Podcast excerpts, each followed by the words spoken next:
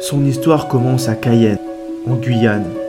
Rien ne le prédestinait à devenir professionnel, mais à force de courage et d'obstination, il a réussi à franchir les étapes. D'abord le LOSC, ensuite la S Nancy-Lorraine, puis le mythique club du Celtic, et enfin la Première Ligue. À Nancy, il a écrit sa légende en réalisant la meilleure performance du club, rejoignant un certain Michel Platini en 1977. Après sa carrière, il se passionne pour l'art. L'art, me direz-vous Quelle drôle d'idée pour un footeux. Eh bien non, justement, c'est le nouveau défi qu'il veut relever avec son collectif Bollard. Aujourd'hui, je fais sa connaissance pour la première fois. Marc-Antoine Fortuné, l'homme qui voulait concilier l'art et le football.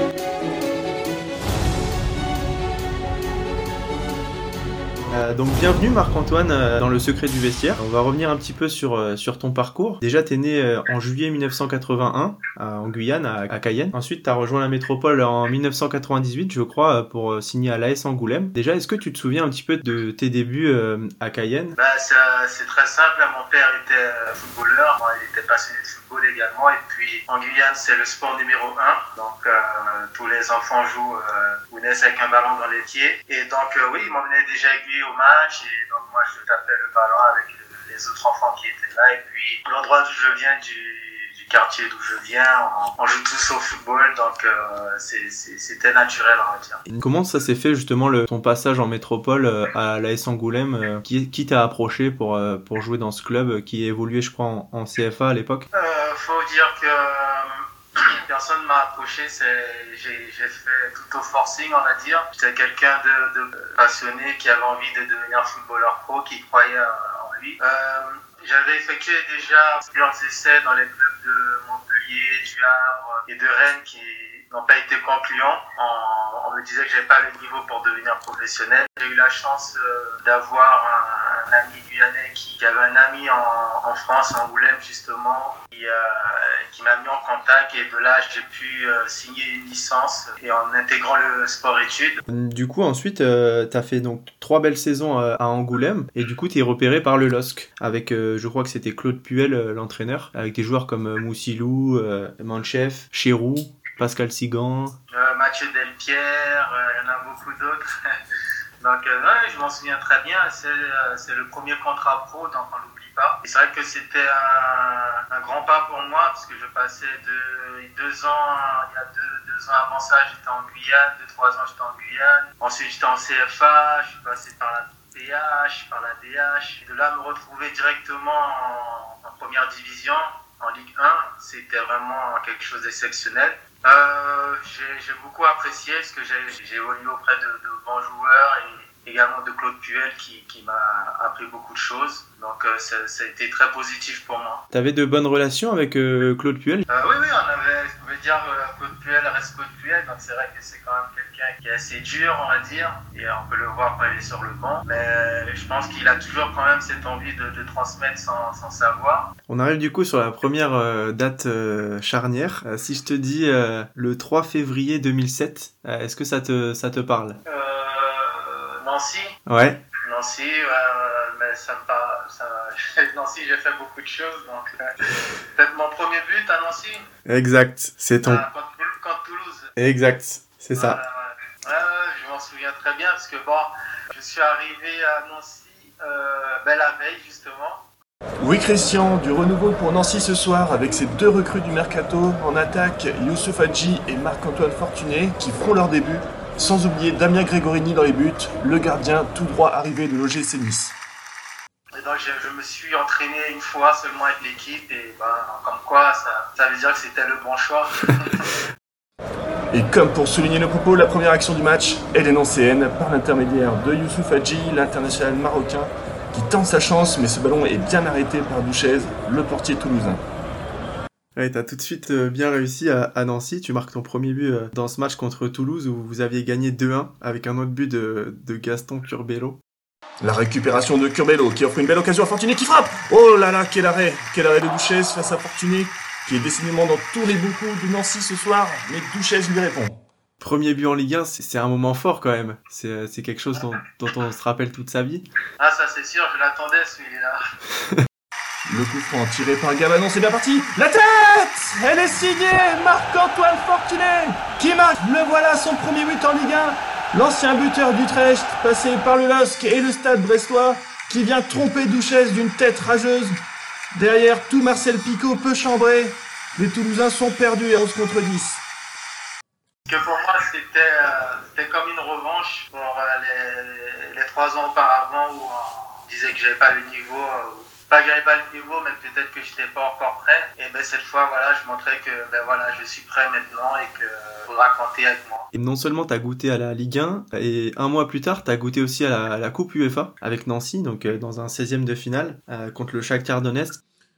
Fortuné qui a pu enchaîner quand même pour du chemin. Fortuné, la frappe et c'est le but 1-0 pour l'AS Nancy-Lorraine j'avais élaboré un carrière et je pense que tout euh, joueur pro dans son, dans son plan de carrière veut jouer l'Europe, que ce soit l'Europa League ou la Champions League. Je regarde de très bons souvenirs parce que j'ai marqué pour mon premier match européen avec Nancy également, contre le Shakhtar.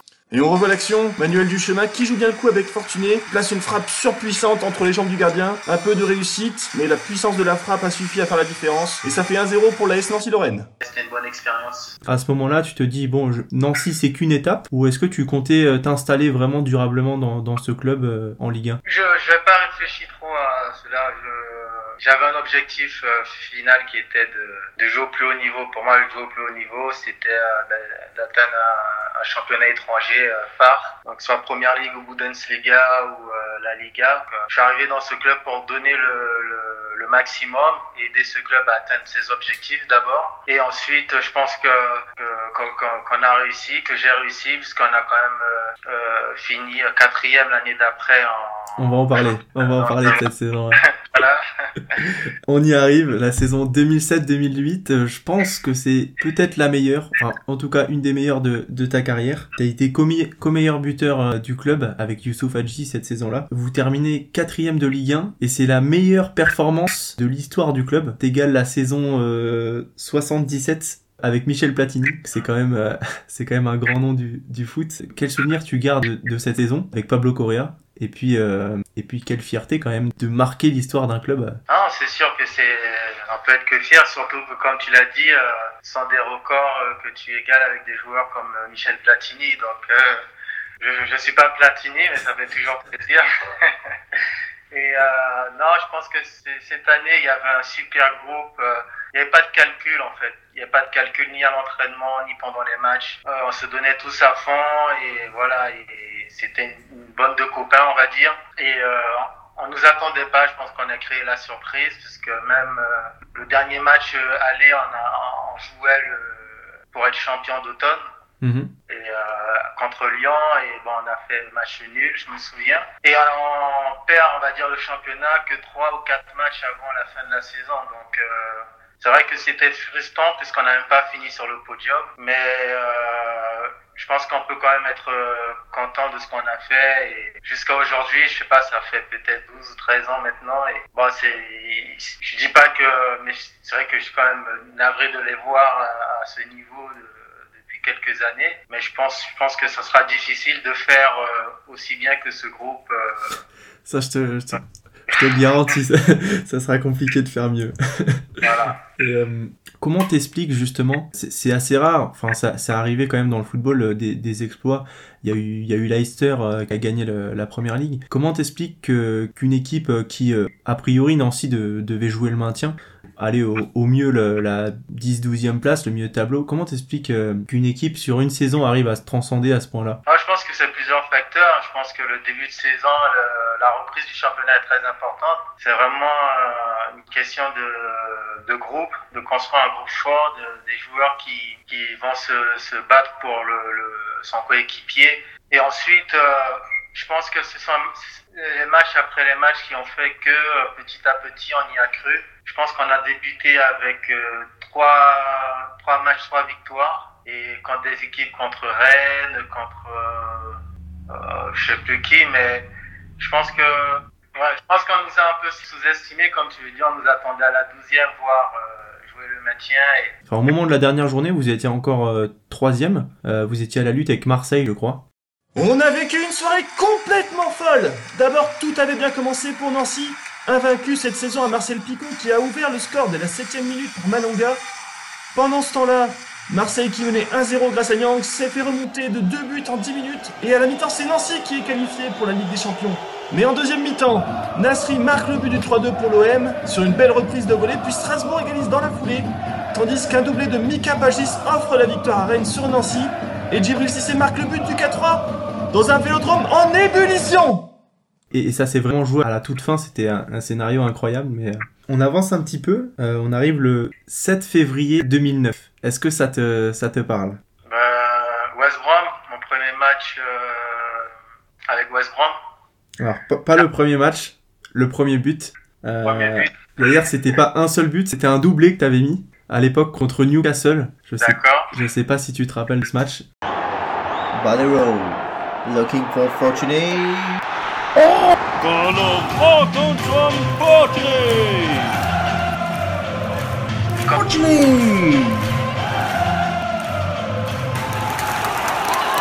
Euh, malheureusement, vous aviez quand même perdu 3-2. Ah, si je me souviens, c'était euh, même Bassang euh, qui était le défenseur également. Ouais, exact. Et donc des débuts, euh, des débuts rêvés pour la première ligue parce que tu marques un d'entrée un doublé comme ça. Quelle sensation ça t'a fait de découvrir ce championnat qui, à mes yeux, en tout cas le, plus le meilleur championnat au monde? Ah, ben déjà c'était la réalisation d'un rêve. Comme je l'ai dit, étant petit, eh ben voilà, on pense tous à, à vouloir jouer chaque deux mois. Donc. Euh. Bienvenue à tous pour ce superbe match de première ligue aujourd'hui entre le Manchester United de Cristiano Ronaldo et le West Bromwich de Fortuné on va se régaler à coup sûr. Je pense que, étant joueur et qu'en levier, je pense qu'on ne réalise pas la performance qu'on fait en, étant dans ce championnat. Et euh, j'étais fier quand je regardais également d'où je venais. Et euh, en plus, ça s'est très bien passé, parce que j'ai marqué. Euh, bon, le club, on s'est pas maintenu, mais bon, déjà dans une situation très difficile. Mhm, Mais j'ai pu quand même euh, montrer que j'avais le niveau et que j'avais ma place dans ce championnat. On poursuit, on arrive au 28 juillet 2009. Mhm. Euh, là, c'est une autre date importante. C'est euh, ton premier match en Ligue des Champions. Mhm. je sais pas si tu te souviens, vous aviez avec le Celtic, tu disputes ton, le tour préliminaire de, de la Ligue des Champions. Et voilà, comme tu l'as dit, ben, le plan de carrière c'est c'est passé comme c'était prévu, on va dire. Et c'est vrai que euh, tu envie de verser ta petite larme quand tu entends la mise de la Ligue des Champions. Mais tu te dis que voilà, tu es plus haut, à part l'équipe nationale et la Coupe du Monde, tu peux pas faire. Donc euh, c'était vraiment une, une, consécration pour moi, on va dire. justement, tu as joué, on a reçu euh, Jérémy Clément il y, a, quelques semaines, qui lui a joué au, au Glasgow Rangers. Toi, tu as joué de l'autre côté, côté Celtic. Est-ce que tu peux nous parler un peu de, de l'ambiance, enfin de, de l'atmosphère un petit peu en, en Écosse? Ah, Je pense qu'il a dû t'en parler, mais euh, pense que je vais le rejoindre. Donc, on va dire la semaine où il y a le derby, ben, nous on nous demande de pas sortir.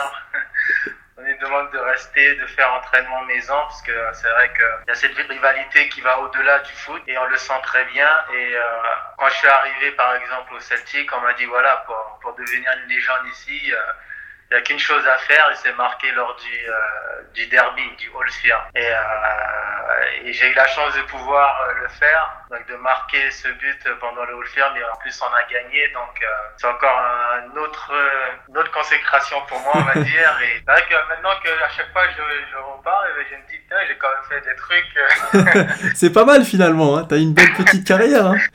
et, et c'est vrai que ça reste un moment fort dans, dans ma carrière. C'est clair, ça se comprend. Il y a derby et derby, c'est vrai qu'on parle du, du classico de OM PSG, du classico euh, Barça Madrid, et, euh, mais le Old Firm c'est également l'un des, des, des, très importants le classico européen, on va dire. C'est clair, c'est clair. C'est un match mythique. Il y a eu aussi un autre match euh, qui était euh, qui était important aussi, c'était euh, le match contre Arsenal, qui a aimé jouer en première ligue justement. Il y a eu ce match en, en qualification de, de, Ligue des Champions, qui malheureusement s'est soldé par une défaite. mais voilà, d'affronter une équipe aussi prestigieuse qu'Arsenal, c'est Arsène Wenger en face, c'est c'est quelque chose qui fait rêver aussi, je suppose. Ah oui, comme je l'ai dit, bah déjà en arrivant prêt à West Bromwich, j'avais déjà joué à Arsenal. C'est vrai euh, que t'as eu- ouais. Et donc là, de les retrouver en Ligue des Champions, ça augmente encore l'importance de la chose. Bon, on a perdu ce match, j'étais un peu frustré puisque je, je m'étais blessé également au genou. Maintenant, je peux le dire. Et puis, j'ai joué euh, blessé, euh, j'ai joué blessé, euh, pas blessé, mais je, je, sens, je me sentais capable de jouer. Mais après le, le match, j'ai été arrêté deux mois. Donc, C'est- donc tu, ça veut dire tu, tu parles du match du- de Ligue des Champions? Ligue des Champions. ouais. Juste, J'étais en contact avec euh, Alex, Alex euh, Sang et mon genou a gonflé, mais je pouvais continuer à courir et tout, donc je l'ai fait. Au final, euh, n'étant pas à, à 100%, on va dire, j'aurais peut-être dû laisser ma place. Mais justement, les, les blessures dans le foot, on entend souvent que les, joueurs euh, jouent parfois blessés. Est-ce que ça t'est arrivé déjà souvent euh, de jouer avec, euh, avec la douleur de la blessure? Est-ce que c'est quelque chose de courant dans le foot? Et comment comment on fait pour vivre avec ça? Ça, ça dépend de la blessure déjà. Je veux dire, si tu as le pied cassé, euh, tu pourras pas jouer. Mais je veux dire, si c'est une bless- blessure musculaire et que tu, tu peux quand même euh, performer, on peut jouer. Puisque le, le but d'être un footballeur professionnel, c'est également de, de se donner à fond, même, euh, on va dire, un, un soldat, même étant blessé, il continue à aller à la, à la bataille. Donc, euh, c'est vrai que c'est pas le, la, la meilleure des choses. Le, le plus important est de savoir est-ce qu'on peut donner 100% de, de ses capacités, même en étant blessé. Si la réponse est oui, ok. Après, je pense que si on n'est pas capable de donner 100%, jouer blessé n'est pas, c'est pas le, le meilleur. Et les, les joueurs, on parle souvent de, des infiltrations. Tu sais, jouer sous infiltration ou sous antidouleur. Ouais, C'est quelque chose qui arrive souvent. et ça se fait beaucoup, ça se fait beaucoup. Ça se fait beaucoup. Ouais, ça se fait beaucoup. euh, pour le match, on, on endort la blessure et voilà. Moi, je l'ai pas fait. Je touche du bois, j'ai pas eu besoin. Mais bien sûr que ce sont des choses qui se font comme dans tous les sports.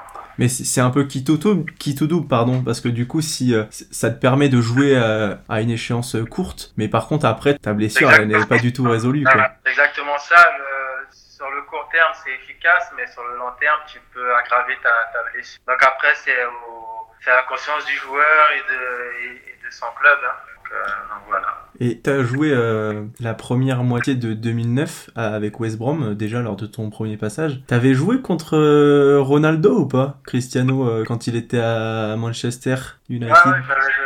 Ouais.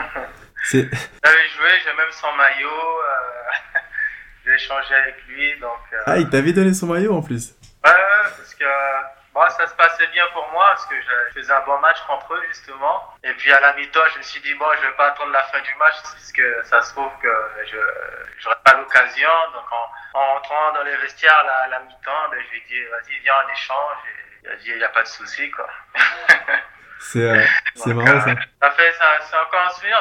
On va dire avec Messi, euh, ce sont les légendes de ma génération. Donc euh, Mais Messi, tu- Messi, tu l'as pas croisé par contre en match. Si, si, mais si, je l'ai croisé, mais pas pour le maillot. On a fait un tournoi euh, d'avant-saison avec le Celtic à Wembley. De, le tournoi, il y avait, on, a, joué contre Barcelone également, et donc, donc voilà. Et t'avais réussi. J'avais retrouvé un ancien coéquipier, Eric Abidal, mais donc euh, j'ai pris son maillot à la place.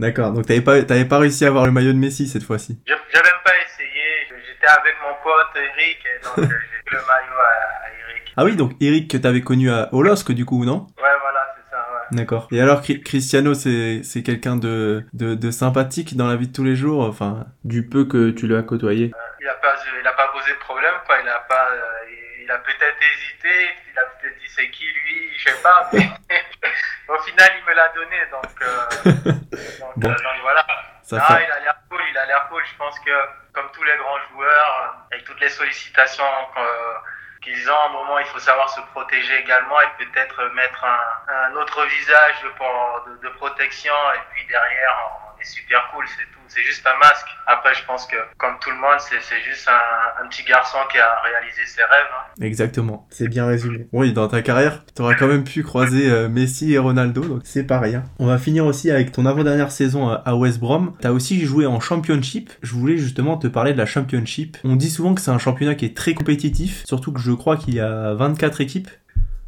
Euh, donc c'est un championnat qui est très long, très compliqué Alors. avec des playoffs. Euh, on l'a vu avec le Leeds de Bielsa l'année dernière. ben c'est un, championnat très euh, compétitif. Comme tu as dit, il y a beaucoup, beaucoup de matchs, donc c'est vraiment un marathon. Il faut être vraiment en forme parce que le, le rythme est très élevé, même dans le, le, rythme de jeu des matchs. Et je pense qu'on néglige peut-être ce championnat, parce qu'on parle peut-être de kick and rush, mais ce n'est plus le cas. Il y a beaucoup d'équipes de première ligue qui redescendent et donc euh, le, le, niveau est élevé chaque année. Et on voit bien que souvent les équipes qui redescendent ne remontent pas forcément. Bon, bon on, va, on va finir là-dessus pour, pour cette première partie. Dans la deuxième partie, on va on va parler plus de ta vision euh, actuelle du foot. J'ai lu euh, que tu jouais encore en, en amateur, je crois, euh, du côté de la Louvière. Mhm. Avec ton passé de, de joueur professionnel, est-ce qu'on te, on te regarde un peu comme un, comme ovni ou alors tu as le même plaisir que quand tu étais enfant et que tu démarrais le foot? Non, j'ai toujours le même plaisir. Si je continue à jouer, c'est parce que le plaisir est toujours là et que le corps aussi également euh, me le permet. J'ai la chance de pouvoir avoir un physique qui, qui tient et euh, sinon non, moi quand j'arrive dans un club comme ça, je mets surtout l'accent sur euh, le, le, partage. J'ai envie de, de, partager justement mon expérience et d'être comme un grand frère, un grand oncle qui aide justement à comprendre ce métier du, du football. Et euh, non, au contraire, euh, bien sûr, on me pose beaucoup de questions. T'as as fait ci, t'as fait ça, t'as mais euh, je, je, j'explique surtout que voilà, je suis, je fais partie du, je suis joueur comme toi et aujourd'hui c'est, ça sera plus, moi ma carrière elle est derrière. Je suis plus dans, dans cette optique-là de, de partage et de que vraiment être là pour pour gagner ma place ou autre chose quoi. ouais, surtout que t'as as déjà gagné ta place euh, en première ligue et en Ligue 1 donc. Euh... faut laisser un... faut laisser la place à tout le monde. Comment tu juges euh, le niveau de la Ligue 1, niveau européen, euh, toi qui as joué en Ligue 1, euh, en, en, première ligue et en, en, D1 écossaise, le niveau actuel de la Ligue 1 pour toi, comment tu le comment tu le juges? Ouais, Pour moi, ça va être difficile de le juger dans le sens où j'ai pas trop suivi trop suivi la Ligue 1 ces, ces dernières années, dans le sens où de un, moi je suis quelqu'un qui je joue donc euh, rentrer chez moi ensuite pour regarder du foot, c'est vraiment pas moi. je suis un passionné mais un passionné acteur, on va dire. Pas que j'ai perdu ce, ce, truc de regarder les matchs, mais c'est c'est pas quelque chose qui m'emballait. Aujourd'hui, on peut voir qu'il y a un décalage, qu'il y a un club, allez, on va dire 2-3 si on met euh, Lyon, Monaco et, et, même encore Marseille, même si je suis un petit un fan de Marseille, euh, il y a un décalage avec Paris. Ça reste la Ligue 1, des grands championnats euh, européens, parce qu'il y a encore des qui restent attractifs. Mais euh, je pense qu'il y a encore euh, du chemin à faire quand on voit la, la, Liga ou la Première Ligue et même la Bundesliga. Euh, je vais, je vais te poser la même question que Julien Faubert euh, il, y a, il y a une semaine. On dit souvent qu'en France, les joueurs ne s'entraînent pas assez, ne s'entraînent pas assez dur. Est-ce que tu es d'accord avec ce constat, toi qui as joué à, l'étranger? Non, je je suis pas d'accord parce que les préparations les plus dures que j'ai eues c'était en France. les préparations d'avant-saison. Donc euh, c'est là que j'ai couru le plus, c'était en France. On va dire que c'est différent, on se prépare différemment en Angleterre, on se prépare différemment aux Pays-Bas, on se prépare différemment en Espagne. Je veux dire, après, aujourd'hui, on peut plus parler de, de joueurs qui euh, qui s'entraînent pas assez, vu que maintenant, ça rentre dans les mœurs, les, les coachs personnels. Le, je pense qu'aujourd'hui, le joueur a pris conscience qu'il qu doit faire ce travail euh, en plus à l'extérieur pour rester compétitif et pas seulement euh, s'entraîner puis rentrer chez soi. Il y a, il y a vraiment un travail euh, global à faire. Non, je pense qu'on peut pas dire ça. Même en France, je vois, parce que je suis en contact avec beaucoup de préparateurs physiques, et je sais et je vois que les, les joueurs restent quand même euh, sérieux et se préparent comme il faut. Est-ce que tu, tu gardes un bon j'ai eu un peu la réponse quand même mais est-ce que tu gardes un œil sur euh, sur tes deux anciens clubs euh, Nancy et, et, le LOSC ou pas trop? Pas trop? Non, pas trop, c'est voilà, l'oreille elle écoute quand j'entends quelque chose sur le LOSC ou voilà, je... mais sinon, non. Euh, c'est pas que j'ai laissé tomber, mais à un moment, il faut savoir tourner la page. Et puis, euh, quand on parle de contact, je veux dire, il y a Instagram, il y a ça, on, on s'envoie des, des, textos de temps en temps. Mais oui, je suis toujours quand même en contact, dans le sens où euh, ma... j'ai tourné la page, mais la... mon nouveau chapitre, il s'écrit également avec le foot, même si ça reste un autre, euh, même si ça reste dans le domaine de l'art, ça, ça, reste, ça reste connecté au foot, donc. Allez, dans cette dernière partie, on va justement aborder euh, ta reconversion. On l'a dit il y, a, il y, a, quelques, il y a quelques mois ou quelques années, donc euh, t'es parti vivre en Belgique. T'as fondé le collectif Bollard. déjà, tu vas définir un petit peu ce que c'est juste après. Mais déjà, je crois qu'à Southend, euh, en Angleterre, tu avais monté un atelier euh, déjà à l'époque avec tes coéquipiers, qu'il y a des, joueurs pros qui t'ont rejoint un petit peu dans ton collectif, notamment Olivier Giroud. Euh, voilà, est-ce que tu peux nous dire quelques mots sur ce collectif Bollard? Tout simplement que j'ai envie d'être ce, ce, pont qui peut relier l'art, le monde de l'art le monde du football. Parce que pour moi, c'est deux piliers, deux vecteurs de messages qui, qui sont plus connecté que, que, l'on le pense. Euh, j'ai eu la chance de, de, devenir un collectionneur et un, passionné d'art euh, en faisant la rencontre d'un grand collectionneur d'art. Et donc euh, voilà, je pense qu'une fois dans, dans, sa vie, on a des, des, des passions qui deviennent, qui deviennent des métiers dans le sens où on a envie de se lever, de faire que cette chose toute la journée. Et eh ben, je pense que j'ai eu la chance de trouver également après le football passion qui me donne envie de me, me lever le matin et de, de, de, de m'atteler au travail pour cette passion-là. Et donc oui, je, je fais découvrir ce monde de l'art aux joueurs. Euh, il y a une partie, il y a une partie éducation dans le sens où faut pour comprendre ce monde de l'art, il faut éduquer le joueur dans le sens où, quand je parle d'éducation, je parle d'initiation. Donc, euh, c'est vraiment. Mhm. Euh, euh, je les assiste également à la création de, de collections d'art, de, devenir eux-mêmes collectionneurs. Justement, je voulais te me demander, ça, toi, tu t'intéresses à, parce qu'il y a plusieurs types d'art. Il y a, il y a la sculpture, il y a la peinture, il y a la photographie. Tu t'intéresses à, à, quelle thématique ou, enfin, à une thématique en particulier ou vraiment à tout, toutes les formes d'art? Non, on va dire, c'est plus euh, une période artistique. Donc, euh, moi, je suis plus dans la période contemporaine. Donc, c'est tout ce qui est art contemporain. Donc, ça comprend, comme tu as dit, la sculpture, euh, la photographie, la peinture, le happening également, donc la, la vidéographie, etc. Et, et je, je, suis également, quand je dis art contemporain, j'englobe également l'art africain contemporain. D'accord. Que pour moi, étant de la diaspora, c'est important pour moi aussi de, de faire passer, de, de diffuser ce, ce, message que l'Afrique a également des talents euh, artistiques en art et n'a pas seulement que des talents dans le footballistique. Que qu'aujourd'hui que qu'aujourd'hui on peut également voir euh, un petit garçon pas seulement rêver d'être footballeur, mais rêver également d'être un artiste et de pouvoir euh, élever son pays aux yeux du monde entier, quoi, pas seulement par le foot. Est-ce que justement ton collectif il passera par, euh, par des formations, des, enfin, des ateliers, une structure qui permettrait justement de pouvoir devenir artiste?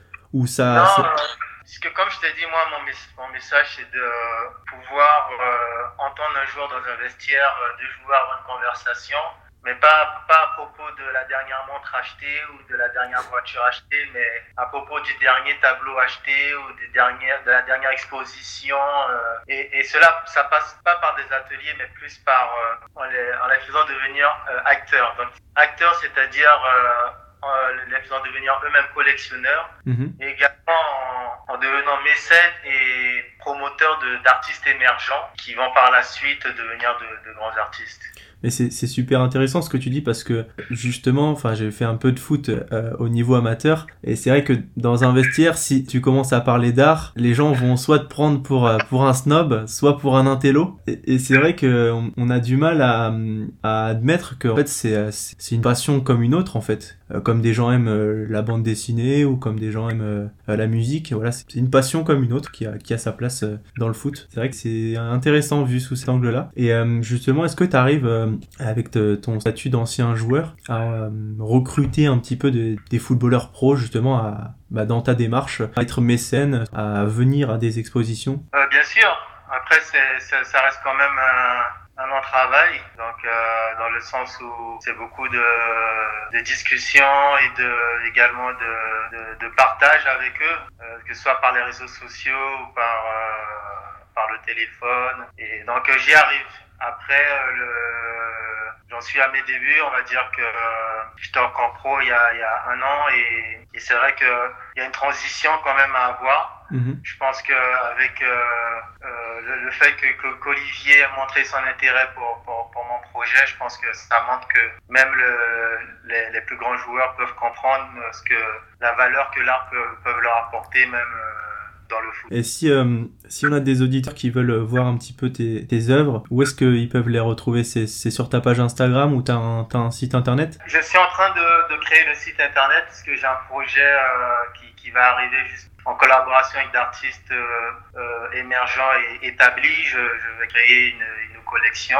Pour le moment, je, je publie, euh, je, je, l'art de, ma, de ma façon sur, sur ma page Instagram et sur la page Bola. Parfait, comme ça on sait, on sait où aller. On va finir euh, l'interview par un, un petit quiz. Donc à chaque fois, tu dois, as deux réponses possibles, tu as le droit qu'à un joker Ok sur la série de questions. Donc euh, euh, PSG ou, ou OM T'as eu la réponse tout à J'ai l'heure. déjà eu la réponse. Ouais. Lyon ou saint l'OM. Lyon ou Saint-Étienne? Euh, Saint-Etienne. Real ou Barça? Celle-là, elle est dure. Allez, Real.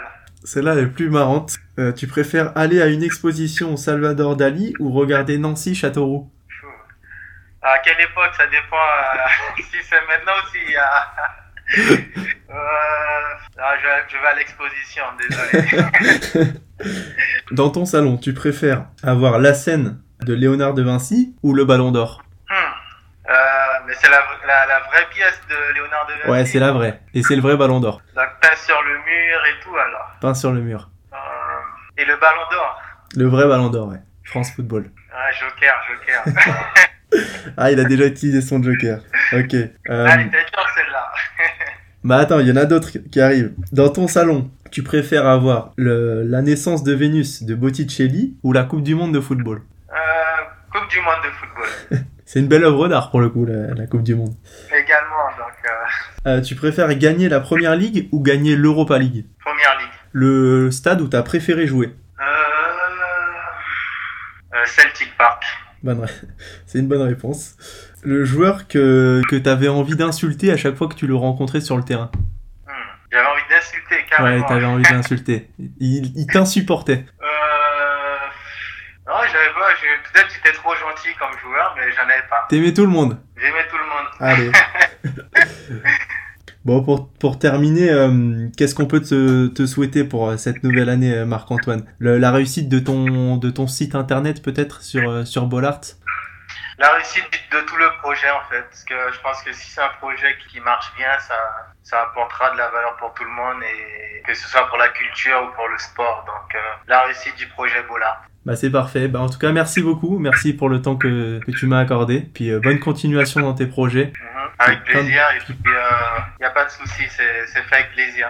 Bah, merci beaucoup. Une bonne soirée. Et ça passe, tu vas le publier quand alors? Euh, ça sera, dès que j'aurai fini le montage, ce sera sur, euh, sur Spotify. Voilà, c'est donc la fin de cet entretien. Si vous aimez l'art ou si vous êtes curieux de découvrir l'univers de Marc-Antoine, euh, n'hésitez pas à aller sur son compte Instagram uncle-maf ou bien sur son site internet Bollart, b a 2 l x Cet épisode a été réalisé par Thomas Albitar en collaboration avec Alexis Tesson et Lucas Henry. Pour ma part, je vous donne rendez-vous pour un prochain épisode et d'ici là, n'oubliez pas, le sport, ce n'est pas une question de vie ou de mort, c'est bien plus que ça.